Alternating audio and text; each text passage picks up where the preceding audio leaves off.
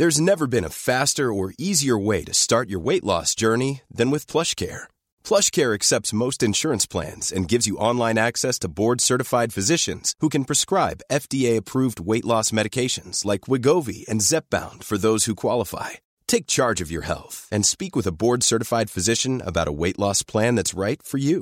Get started today at plushcare.com slash weight loss. That's plushcare.com slash weight loss. plushcare.com slash. Bonjour, c'est Zoé de Louis. Ça fait maintenant deux ans que j'ai la chance de travailler pour Louis Média et que vous entendez ma voix sur vos podcasts préférés. Travailler pour quelque chose qui a du sens pour moi, c'est essentiel à mon épanouissement au quotidien. Et vous, comment se passe votre relation au travail? C'est plutôt épanouissant et enthousiasmant ou plutôt boule au ventre et des motivations? Si vous êtes dans le deuxième cas et que vous comptez chaque semaine le nombre de jours qui vous séparent du week-end ou des prochaines vacances, je vous recommande plus que jamais le parcours Chance, partenaire d'émotion. Chance est une communauté d'entraide professionnelle pour aider chacun et chacune à trouver sa place dans le monde du travail. La communauté Chance a une méthode unique qui a fait ses preuves. La première étape, c'est celle du bilan de compétences. En trois mois seulement, vous allez pouvoir redéfinir vos objectifs pro et renouer avec ce qui vous anime vraiment, avec l'aide d'un coach professionnel qui vous sera dédié. La deuxième étape, c'est celle du passage à l'action. Une fois votre projet défini, toute la communauté Chance sera à vos côtés pour donner vie à votre projet. Un collectif hyper engagé, prêt à vous épauler et à vous ouvrir son réseau. Si ce message résonne en vous, je vous invite à vous rendre directement sur le site chance.co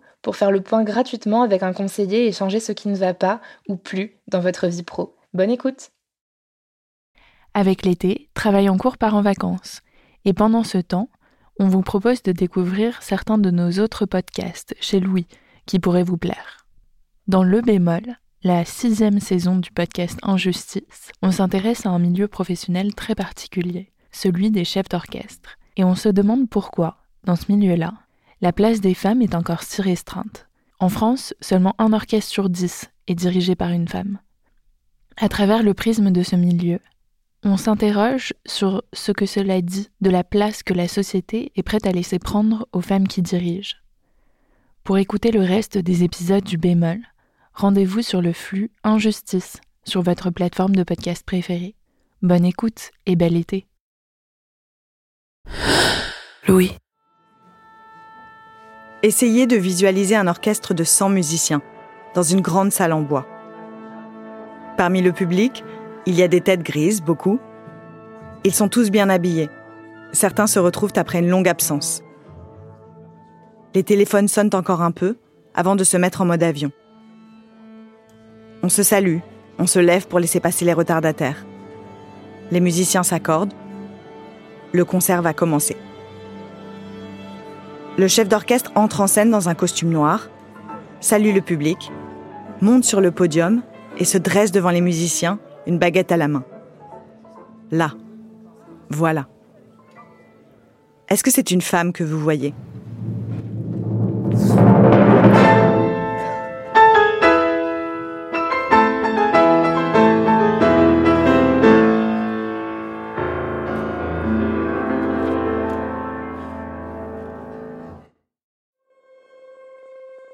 En deux ans, deux films sur des femmes chefs d'orchestre sont sortis. Je me souviens des affiches dans la rue, de l'autre côté du passage piéton, sous l'abribus du 82. Cet abribus, il est aussi à quelques pas du lieu où j'ai eu une partition devant moi pour la première fois. C'était il y a 27 ans. J'intégrais ma première chorale avant de rejoindre la classe de chant du conservatoire quelques années plus tard. Depuis, j'ai assisté à un nombre incalculable de concerts. Je connais par cœur le son des musiciens qui s'accordent, le bruit des feuilles de papier quand les partitions s'ouvrent à la première page. Je sais très précisément quand il faut aller aux toilettes pour ne pas rater le début de la représentation. Et pourtant, moi, ça m'a quand même fait bizarre de voir ces affiches. Ces corps de femmes déployés devant un parterre de musiciens, baguettes à la main, imprimés sur papier glacé et affichés en 4 par 3 dans la rue. Si j'ai eu cette impression de décalage, et que vous aussi, vous avez peut-être imaginé un homme sur scène, c'est qu'en France, sur dix orchestres, il y en a seulement un qui est dirigé par une femme. Alors j'ai voulu savoir, au-delà des affiches de films, quelle place notre société est prête à laisser aux femmes pour diriger, et quel chamboulement cela provoque. Quand j'ai commencé cette enquête, je n'ai pas arrêté d'entendre que j'arrivais un peu tard, que des charters de jeunes femmes chefs avaient débarqué ces dernières années en France, que ça y est, les femmes chefs existaient, qu'on était arrivés et qu'il n'y avait plus aucun problème. Beaucoup de femmes chefs m'ont d'ailleurs dit que ça n'avait pas été plus difficile pour elles, qu'être une femme n'avait pas entravé leur parcours, ne les avait pas privées d'opportunités, que leur genre n'était pas une question, que ce qui comptait aujourd'hui, c'était la musique, et rien que la musique. Il n'y a plus d'obstacles aujourd'hui, il y en a encore, pour non. Non, pour le coup, pour moi, à cette époque, ça m'a plutôt donné des opportunités que l'inverse, vraiment. Moi, au contraire, j'ai l'impression d'être euh, poussée que d'avoir des obstacles. J'ai eu de la chance, je n'ai pas eu de mauvaises histoires ou de réflexions euh, misogynes ou de choses comme ça parce que je crois que j'ai pas laissé la place à ça, tout simplement. Il n'était jamais question de savoir si j'étais homme, femme ou quoi que ce soit. J'étais étudiante euh, qui était émerveillée par la possibilité de la direction. J'avais pas besoin de modèle femme pour diriger un orchestre, justement. Où que je sois dans le monde, quand une femme monte sur le podium, ça paraît tout à fait normal. En entendant le discours de certaines femmes, et à mesure qu'on m'énumérait les noms de grandes figures de la direction d'orchestre, je me suis demandé si je ne faisais pas fausse route. Si je ne m'obstinais pas à regarder le monde de la musique avec des lunettes de genre. Si je n'étais pas finalement ce qu'on reproche à tant de journalistes. Une fouille merde. En janvier 2023, Tar, le film de Todd Field avec Kate Blanchett est sorti. Et tout le monde s'est dit, un CV de femme chef d'orchestre, ça peut ressembler à ça. Si vous êtes ici, vous savez déjà qui elle est. Lydia Tarr est multiple. Tarr a commencé sa carrière de chef d'orchestre avec l'orchestre de Cleveland, l'orchestre symphonique de Chicago, l'orchestre symphonique de Boston, jusqu'à ce qu'elle arrive enfin ici, chez nous, au Philharmonique de New York. En 2013, Berlin a choisi Tarr comme chef d'orchestre permanente et c'est là-bas qu'elle est restée depuis lors. Lydia Tarr a également écrit de la musique pour le théâtre et le cinéma. Elle fait partie des 15 que l'on appelle les EGOT, ceux qui ont remporté les quatre récompenses majeures dans le domaine du spectacle. Lydia Tarr est un monstre, une icône, une musicienne qui, grâce à son talent, gravit les échelons jusqu'à se hisser à la plus haute position de pouvoir, celle de chef d'orchestre permanente de l'Orchestre philharmonique de Berlin, l'un des plus réputés du monde. Les musiciens la craignent, le monde entier lui déroule le tapis rouge. Personne ne questionne jamais sa légitimité artistique ni son autorité. Tar est une chef respectée qui impose sa loi au sein de son orchestre comme au sein du monde de la musique. Alors ça va, non? On est arrivé? Est-ce qu'on n'en ferait pas un petit peu trop? Sauf que Tar n'existe pas. C'est un personnage de fiction. C'est un film magnifique, mais c'est du vent. Tar n'est pas une réalité. Tar n'est pas une femme. Dans la vraie vie, cette figure de pouvoir autoritaire portée au nu, qui plus est agresseur sexuel, serait probablement un homme. C'est d'ailleurs ce que certaines critiques ont reproché au film. Mais il n'y a pas de Lydia Tarr de la direction d'orchestre dans le monde réel. C'est aussi la vie d'Aliette Delalleux, chroniqueuse à France Musique, spécialiste de la place des femmes dans la musique classique et autrice de Mozart était une femme. En fait, les, chiffres, il faut les sortir à chaque fois. Mais en France, on a l'impression que ça y est, les chefs d'orchestre sont là et sont visibles au même titre que les hommes. C'est absolument faux. Elles sont moins de 10% en France à diriger des orchestres, enfin à être appelées pour diriger des orchestres. Et il y en a qu'une seule qui a un orchestre national permanent. Donc, euh, moi, je pense que c'est ça qu'il faut rappeler à chaque fois, en fait, se dire euh, comme si euh, c'était comme s'il y avait un, une égalité parfaite. Non, l'égalité, elle n'est pas là. Et le jour où on pourra arrêter peut-être d'en parler et de comprendre les mécanismes qui font qu'aujourd'hui, elles sont encore une sacrée minorité à diriger des orchestres, il faut continuer à en parler pour justement lutter et pour essayer que d'ici 20-30 ans, on puisse avoir une réelle égalité, en fait. Les femmes chefs commencent par affirmer avoir de la chance, que leur genre n'a pas été un frein pour accéder au poste de chef. Que ça va donc? Mais dès qu'on creuse, en fait, ça ne va pas. Chloé Dufresne, chef d'orchestre. En tant que chef d'orchestre, on est placé à une position où tout le monde nous regarde, où on est euh, euh, voilà, pendant les répétitions, tout le monde nous regarde. Et donc, euh, avoir des commentaires sur le fait d'être attirante ou le fait de donner des ordres et que ça puisse plaire, entre guillemets. Enfin, il y a un truc un peu de séduction en disant, ah bah, une jeune femme qui me donne, qui me dit quoi faire, bah, évidemment, je le fais. Sophie Janin, chef d'orchestre et directrice musicale de la maîtrise de Radio France. On m'a pris ma main sans me demander la permission, on a joué avec mes cheveux. Lucie Leguet, révélation chef d'orchestre des Victoires de la musique classique 2023. Je me rappellerai toujours d'une fois où euh, j'étais au pupitre et il me dit euh, là qu'est-ce qu'il faut faire là euh, Lucie qu'est-ce qui est important ici? Et j'avais mis ma main sur le côté parce que j'étais en train de réfléchir et il a pris ma main et il l'a il l'a balancé comme ça en disant mais on n'est pas un défilé de mode. Je pense pas qu'il aurait fait ça à un homme.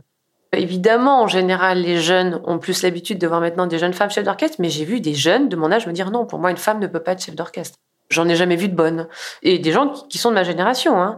Donc euh, je me dis, ok, il euh, n'y a pas que euh, les personnes plus âgées, et les femmes aussi.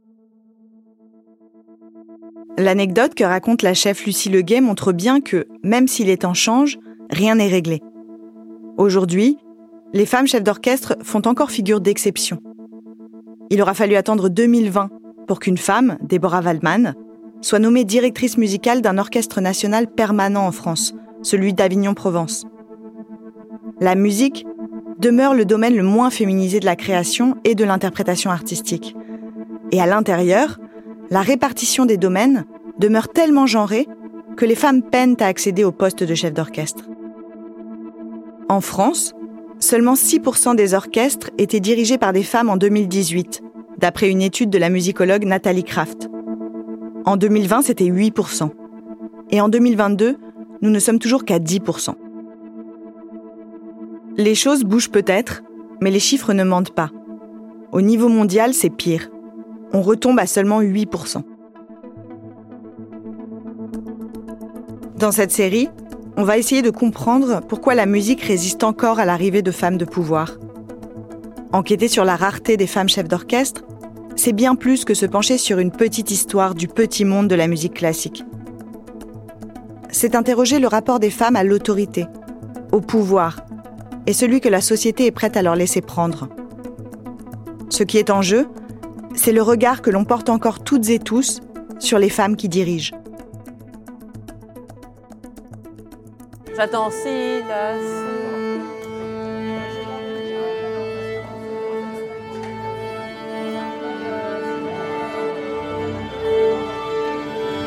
trois choses. Après, vous pouvez oui, comme vous voulez. Ça va peut-être clignoter un petit peu. Euh, voilà. C'est la discothèque. Ouais, c'est un peu ça. Vous verrez. On va rien voir. Hein. Dans le dos, euh, le dessin. Euh... Et il, va, il est en transparence. Ouais, Donc les musiciens vont le voir quand même. Sauf moi. Je suis la seule, comme d'hab.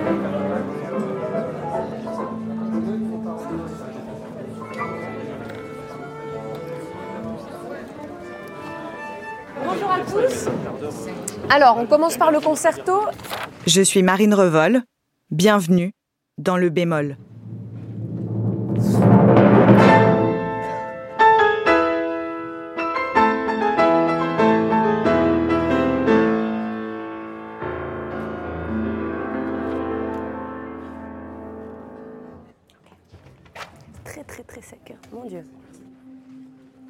Pour comprendre le pouvoir du chef d'orchestre et pourquoi on le refuse aux femmes, il faut commencer par comprendre ce qu'il fait.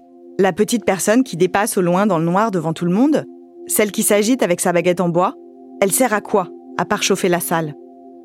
C'est ce que m'a expliqué la chef d'orchestre Lucie Leguet. Alors, un chef d'orchestre, on dit conducteur en anglais, est là pour fédérer un orchestre autour d'une idée musicale. C'est-à-dire qu'on a une partition, des notes qui sont écrites, comme une recette, par exemple, de cuisine. Et après, le chef d'orchestre, euh, il lit euh, les messages du compositeur, il essaye de les comprendre. Et à travers un langage corporel, des gestes, le regard, les yeux, le, corps, euh, il va, comment dire, transmettre les idées, les émotions musicales. Et sur une partition, si j'explique rapidement comment c'est écrit, on a tout en haut de la partition les bois, flûte au bois, clarinette, basson, par exemple traditionnel. Après, en dessous, on a les cuivres, corps, trompette, trombone, tuba. En dessous, on a les percussions. Et puis, vers la fin de la partition, on a les cordes qui sont dans cet ordre-là. Premier violon, deuxième violon, alto, violoncelle, contrebasse. Et je lis d'une manière, comment dire, horizontale la musique, même si elle écrit d'une manière euh, verticale. Et ce qu'on appelle un peu le monstre, c'est la mélodie qui est à l'intérieur de toutes les voix, avec les musiciens qui passent par les cordes, les vents, etc. Et moi, j'organise le discours musical. Je suis un petit peu aussi un ingénieur du son. C'est-à-dire que par rapport à ce que je vais entendre dans une répète, je vais dire un peu moins euh, les cuivres, les cordes vibrer un peu plus ici. Je vais aussi parler de couleur, de transparence. Je vais sculpter le son, en fait, de l'orchestre. Pour être un peu plus clair, la main droite, c'est la main qui dirige, qui donne le tempo et qui fait qu'on joue ensemble, qu'on respire ensemble et qu'on commence ensemble. Et la main gauche, souvent ce que je dis c'est que c'est la main du cœur, c'est l'expression. Si je résume, elle donne donc une direction musicale. Hey, I'm Ryan Reynolds. Recently, I asked Mint Mobile's legal team if big wireless companies are allowed to raise prices due to inflation.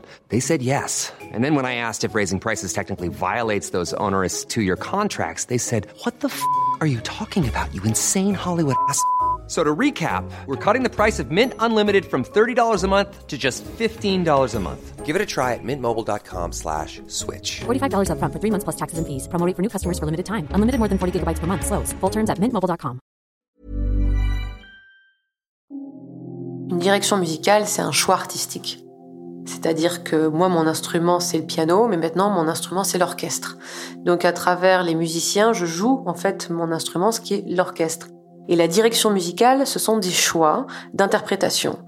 Ça peut influencer le tempo, le caractère de la musique, les couleurs, l'atmosphère, tout en fait. Donc euh, c'est comme j'expliquais tout à l'heure par rapport à une recette. La recette elle est écrite, si vous donnez cette recette-là à cinq cuisiniers, ça va être cinq plats complètement différents. Si on prend la cinquième symphonie de Beethoven,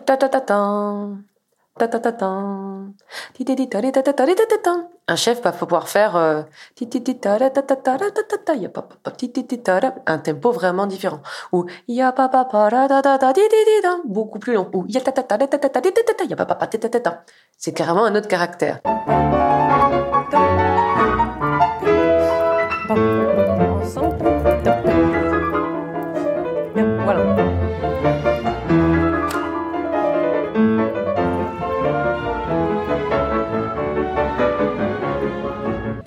Plus ralenti. Vraiment à 3, c'est celle-là. Je prends 8 avant K, s'il vous plaît. C'est sur cet accent-là surtout. En écoutant Lucie Leguet, je me suis demandé ce qu'il y avait de particulièrement difficile dans cette fonction, à partir du moment où l'on est un musicien chevronné. Pourquoi la direction est-elle si exigeante? Est-ce que cela demande une agilité particulière? Une capacité à penser plus vite que la musique?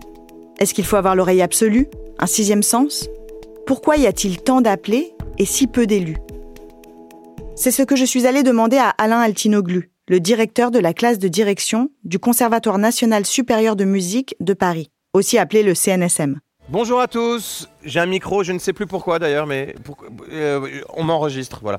Très content de vous retrouver. On va Alors, le contrebasson est en retard, du coup, euh, je voulais commencer par la fin, mais du coup, je vais vous faire attendre les trombones le temps que le contrebasson arrive.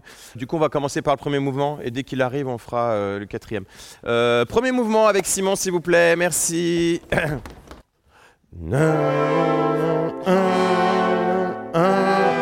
Comment tu trouves équilibré?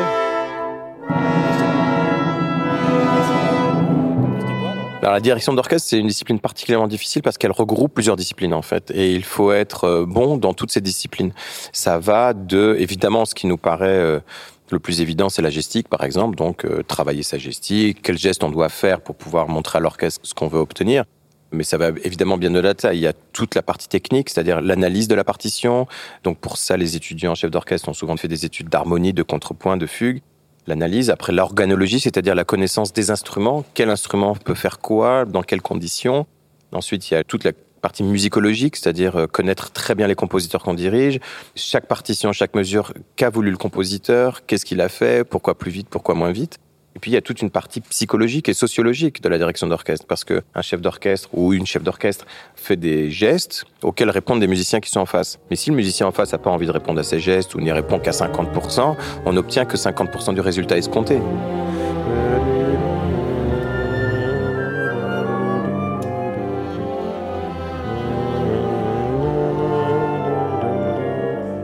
Super, stop. Merci. Très bien, très bien, beaucoup mieux, beaucoup mieux. Et alors, il y a une chose qu'on sent pas trop dans la salle, et même dans ton visage, c'est euh, Jocoso. J'entends presque Allegro Serioso, moi, dans la salle. Ça manque un peu du Jocoso. Et ça requiert quelle qualité d'être chef d'orchestre? Fédérateur, ça c'est très important parce que quand vous avez 80 personnes qui sont ensemble, euh, qui sont probablement euh, de cultures différentes, d'origines différentes, de pensées musicales différentes, il faut être fédérateur, être capable de faire que toutes ces personnes aient envie de jouer la musique de la même manière ensemble. Et puis après, il faut avoir évidemment des qualités musicales hein, pour être chef d'orchestre, euh, d'avoir une très bonne oreille, d'être à l'écoute et d'être capable de montrer avec ses mains ce qu'il faut faire. Les qualités mises en avant par Alain Altinoglu, ce sont celles d'un chef, d'un leader, d'une organisation quasi militaire. Il faut que le général soit sûr de ses ordres, parce que si le général dit oui, on va peut-être aller à gauche, mais aussi à droite, je suis pas sûr, ça peut pas marcher en orchestre. Ça sonne trop court. Les bois plus longs à, partir de A. Pi, pi, pi, pa, pa, pa, pa, pa, pa, Et surtout quand vous arrivez à 29, c'est beaucoup plus long. Do, si, do, da, da, da, da, da, da. Et c'est pareil dans l'orchestre. Il y a le chef, mais il y a le concertmaster qui emmène les violons, le chef d'attaque de tel ou tel pupitre. Donc c'est très hiérarchisé comme ça dans un orchestre. C'est pas un espace démocratique, c'est vraiment pyramidal. Et c'est pas seulement le chef. Comme je disais, à l'intérieur de l'orchestre, il y a des gens qui donnent entre guillemets hein, des ordres à d'autres, et les autres doivent suivre. Par exemple, si vous prenez euh, le pupitre de bois. Si vous prenez par exemple trois flûtes, la première flûte étant euh, la flûte principale, si la flûte 1 décide d'aller plus vite, la flûte 2 doit suivre la flûte 1, c'est son travail. Et la flûte 2 peut pas dire bah non moi je veux pas te suivre. C'est très hiérarchisé et c'est pour ça que ça fonctionne en orchestre. Et au-dessus de cette hiérarchie, il y a le chef d'orchestre. Le chef d'orchestre, c'est donc l'incarnation du pouvoir. Et c'est un pouvoir mis en scène avec soin. Un orchestre est généralement installé dans une fosse, s'il s'agit d'un opéra, ou sur une scène qui prend la forme d'un hémicycle. Les musiciens sont disposés sur les marches, chacun à sa place. Les violons avec les violons, les trompettes avec les trompettes. Et tous ont le corps dirigé vers un seul et même point, le podium, où trône une personne, le ou la chef. C'est une organisation géographique très similaire à celle des organes politiques de notre démocratie, par exemple l'Assemblée nationale. Sauf que là, on n'est pas en démocratie. Comme le dirait Elias Canetti, finalement, du temps de l'œuvre, hein, c'est un peu cette représentation qui est sous-jacente, le chef d'orchestre, qu'il le disait au masculin, est le maître du monde. Hyacinthe Ravet est sociologue et chercheuse à l'Institut de recherche en musicologie. Elle a enquêté sur les femmes et la musique, et plus précisément sur les femmes chefs d'orchestre. Dans son enquête Chef d'orchestre, le temps des pionnières n'est pas révolu, elle écrit à propos de la figure du chef C'est une figure de violence et de puissance. Quant à l'orchestre symphonique, il renvoie l'image idéale d'une société unifiée, œuvrant dans un même sens, d'une famille toute tendue vers un même but, sous la houlette d'un pater familias indiquant le chemin de sa baguette, selon les traditions d'un 19e siècle bourgeois. Un pater familias un homme donc. C'est pas une exception au sens qu'on pourrait dire que c'est exactement la même chose partout.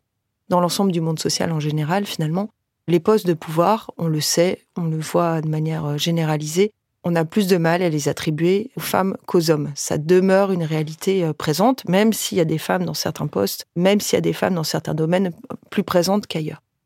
Il est vrai que pour ce qui est de la direction d'orchestre, il y a finalement, euh, c'est pour ça que je parlais d'un cas paroxystique, parce qu'il y a vraiment quelque chose de l'ordre de la mise en scène finalement du pouvoir, c'est-à-dire une représentation vraiment qui n'est plus simplement euh, esquissée, qui n'est pas implicite, mais qui est clairement mise en scène, puisqu'à un moment donné, on monte sur une estrade, on se met un pupitre, éventuellement on a une baguette dans la main, mais il y a vraiment quelque chose de l'ordre de la mise en scène de quelqu'un qui vient diriger et qui suspend les choses, hein, qui déclare le début, la fin et que cette représentation-là, évidemment, elle a longtemps heurté. On se disait, c'est pas possible qu'une femme vienne là diriger, se mettre dans cette forme d'exercice d'un pouvoir qui serait aussi finalement euh, visible et euh, pensé comme intransigeant avec euh, toutes les métaphores qu'on a pu entendre, voir, lire autour du chef qui serait dictateur, hein, avec évidemment des limites à cette métaphore et ces métaphores. Mais voilà, donc cet exercice-là, avec le côté aussi indécent qui paraissait du corps en scène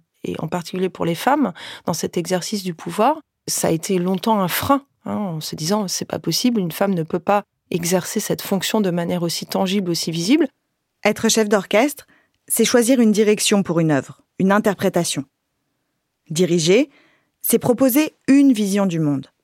Empêcher les femmes, consciemment ou inconsciemment, d'accéder à un poste comme celui-là, c'est leur refuser le pouvoir créateur. Et c'est un phénomène qui traverse toute l'histoire de la musique. C'est-à-dire, c'est une vision d'une œuvre, c'est un regard, une écoute sur une œuvre, et que donc cette dimension-là, proprement euh, artistique, avec un regard esthétique particulier que vous allez porter sur une œuvre, elle est très très au cœur des enjeux de la direction d'orchestre. C'est-à-dire que je pense qu'il y a une forme de concentration là, on disait en termes de pouvoir euh, social, pouvoir politique, pouvoir économique dans certains cas quand c'est votre ensemble et que vous voilà, vous avez le choix de prendre tel ou tel musicien ou pas dans les ensembles à projet, et puis de pouvoir vraiment euh, créateur, c'est-à-dire que vous proposez quelque chose, vous faites entendre votre voix. C'est-à-dire qu'à un moment donné, on prête parfois aux femmes la possibilité de donner leur voix, justement, au, sens propre et au sens figuré, en tant qu'interprète d'œuvres d'autrui. Mais de là à les reconnaître comme créatrices à part entière et que leurs œuvres aient la même valeur et la même légitimité, ou leur interprétation d'une œuvre qui est pour moi une forme de co-création, euh, ça, c'est demeure quelque chose auquel les femmes ont encore aujourd'hui du mal à avoir accès. C'est aussi ce que souligne la journaliste Aliette Delalleux. Aujourd'hui, c'est clair que on il n'y a pas si longtemps, il y a un, grand magazine de musique classique qui refusait que les femmes écrivent sur la musique. Il n'y avait que des rédacteurs dans ce magazine. Parce que vraiment, le rédacteur en chef ne pensait pas les femmes capables d'écrire des bonnes critiques sur la musique, d'utiliser leur cerveau pour le faire. Donc euh, on a laissé les femmes euh, arriver en tant qu'interprètes, en tant que chanteuses toujours. En tout cas, euh, voilà, il n'y a plus de problème depuis quand même plusieurs siècles. Mais alors occuper un poste où on décide et où on partage sa vision de la musique en tant que femme et face en plus à des hommes, puisque dans l'orchestre il y a quand même beaucoup d'hommes, il y a plein de réticences, c'est évident. Dans le prochain épisode, on verra comment dans le monde de la musique, les normes de nos sociétés patriarcales sont exacerbées. Comment, depuis qu'elles sont toutes petites, on laisse infuser dans la tête des filles que certains instruments, certaines disciplines ne sont pas pour elles. Qu'elles, elles feraient mieux de jouer sagement du piano, dressés gracieusement sur leur tabouret. Et comment on leur refuse la capacité à prendre le pouvoir?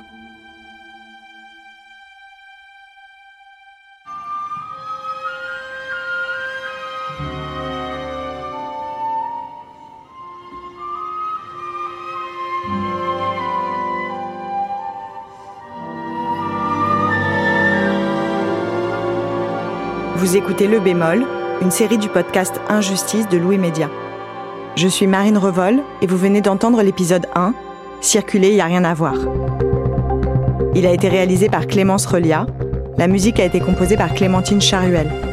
Merci à l'Orchestre national de Metz que vous avez entendu dans cet épisode de nous avoir laissé assister à ces répétitions.